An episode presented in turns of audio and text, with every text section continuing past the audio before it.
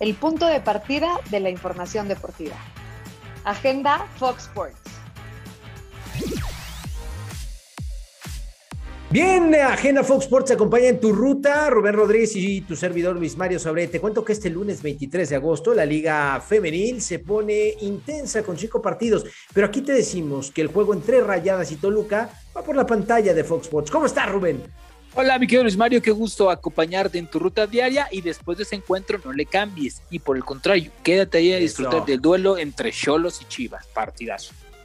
Mientras tanto, la Premier League cierra actividad, ¿eh? también el día de hoy con el duelo entre el West Ham United y el Leicester City. Agarrón, ¿eh? Y como toda la semana hay fútbol, atención en la Liga Española, porque si el Sevilla derrota al Getafe de JJ Macías, se podría adueñar de la cima. Asimismo, los Asuna recibe al Celta de Vigo de nuestro Araujo, quien nos suma a un minuto en el campeonato. Y por si fuera poco, el Milan y la Sampdoria se estrenan esta temporada, al igual que el Cagliari y el equipo del Spezia. Y eh, ¿qué hablamos del fútbol italiano? En el país de la bota afirman que Cristiano Ronaldo pidió al técnico de la Juve no estar en la alineación ante el Udinese como una movida para poder irse antes del cierre de transferencias a Europa. ¿Será? No lo sé, pero bueno. Vaya, vaya. Oye, tiene contrato, lo tiene que respetar, ¿eh? Y, le dijo a Allegri que se iba a quedar. Pero, ¿qué es lo que sucede con los futbolistas? A ver, te lo voy a transportar a la, a la Liga Mexicana. Acá. Eh, hay técnicos que ya están en la cuerda floja.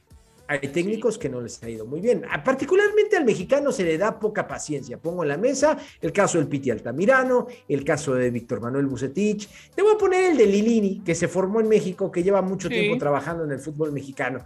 Oye, Rubén, muy, poca paciencia, ¿no? Para, para los técnicos mexicanos, ¿no? Sí, eh, mira, el técnico mexicano y el técnico joven en general, ¿no? Porque a veces, además de que Además de que es complicadísimo que encuentren trabajo y cuando encuentran, agarran lo que, perdón por lo que voy a decir, pero lo que le dejan los demás y bajo las condiciones que te quieran imponer, porque muchas veces hasta tienes que, si tú dices yo gano ocho pesos, no, pues hay para cuatro. Bueno, pues órale, total, con total de estar dirigiendo, agarran lo que sea y bajo las condiciones que sea. Y el tema es, como tú lo dices, hermano, que tienen que estar semanas, semana batallando, batallando por conservar, por conservar su trabajo. Mientras ves que pues no les dan armas, no les dan plantel, no les dan un buen proyecto, no tienen continuidad, les quitan un torneo siete jugadores, les meten diez, ¿no?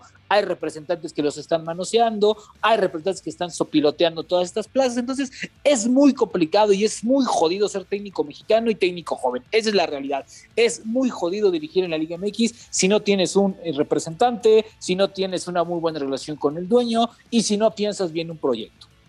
Y, yo agregaría aquí, porque lo he dicho en diversas eh, eh, ocasiones, y al futbolista, ¿cuándo se le señala, no, Rubén? También cuando se le exige, porque el directivo, mira, siempre corta por la parte más delgada, que es el director técnico. Pero, a ver, pongo, pongo un ejemplo eh, sobre la mesa. Las Chivas Rayadas del Guadalajara, pues han visto desfilar a, muchos técnicos y no pasa absolutamente nada. En Querétaro, con todo respeto, el caso del Piti Altamirano, pues le dejaron un equipo de, liga de expansión, ¿eh? No sí, sí, sí, la verdad, yo creo que es el equipo más flojo de la liga, ¿eh? Es el plantel más, más flojito de la liga. Yo estoy contigo, cuando al director deportivo también, porque de repente, a ver, ¿quién, ¿quién califica el trabajo de Peláez? ¿Quién califica el trabajo de Jesús Ramírez en Pumas? ¿Quién califica el trabajo de Velarde en Querétaro? Nadie. Nadie. Nadie. O sea, ellos cortan para justificarse y para protegerse y para decir, ah, bueno, pues es que mi proyecto está bien. Lo que, el que no funcionaste fuiste tú. Y va por un técnico extranjero que le vas a dar este torneo y te va a pedir el otro porque como ya va avanzado, pues cómo lo vas a probar con un equipo que no ha armado. Entonces, as, la verdad es muy, es muy complicado y yo también veo que a veces los, los jugadores están relajados, Mario. A veces yo veo jugadores excesivamente relajados, con poca exigencia, que no están sumando el proyecto y ves a otros que les ves el amor propio, eh, como, como en Pumas, como pasó esta semana que a ver, hasta lloraron por meter gol, por tirar esta presión y por decir, vamos y estamos comprometidos. Pero tú veías las caras de, de, de y decías, bueno, ya, ganamos, güey, qué bueno, ya vamos para adelante.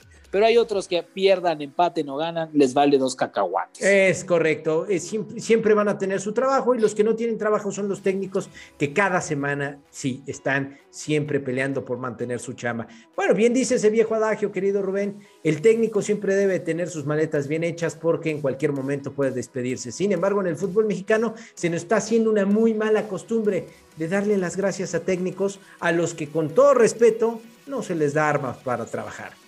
No, y aparte después de una aventura así, difícilmente encuentras trabajo, porque tienes un antecedente de un proyecto que ni siquiera tú eh, eh, estabilizaste, ni siquiera tú elegiste o, ni siquiera te dieron la oportunidad de sumar. O sea, esto, es un proyecto armado al cual llegas a poner la carita y lo que te dé tiempo para trabajar. Es muy complicado, yo insisto, es muy jodido. Ojalá el fútbol mexicano cambie. Pero, ¿qué te parece si nosotros cambiamos pero hora de pantalla y nos vamos a agenda? Porque estamos todos los días a las 9 y a las 11. Venga.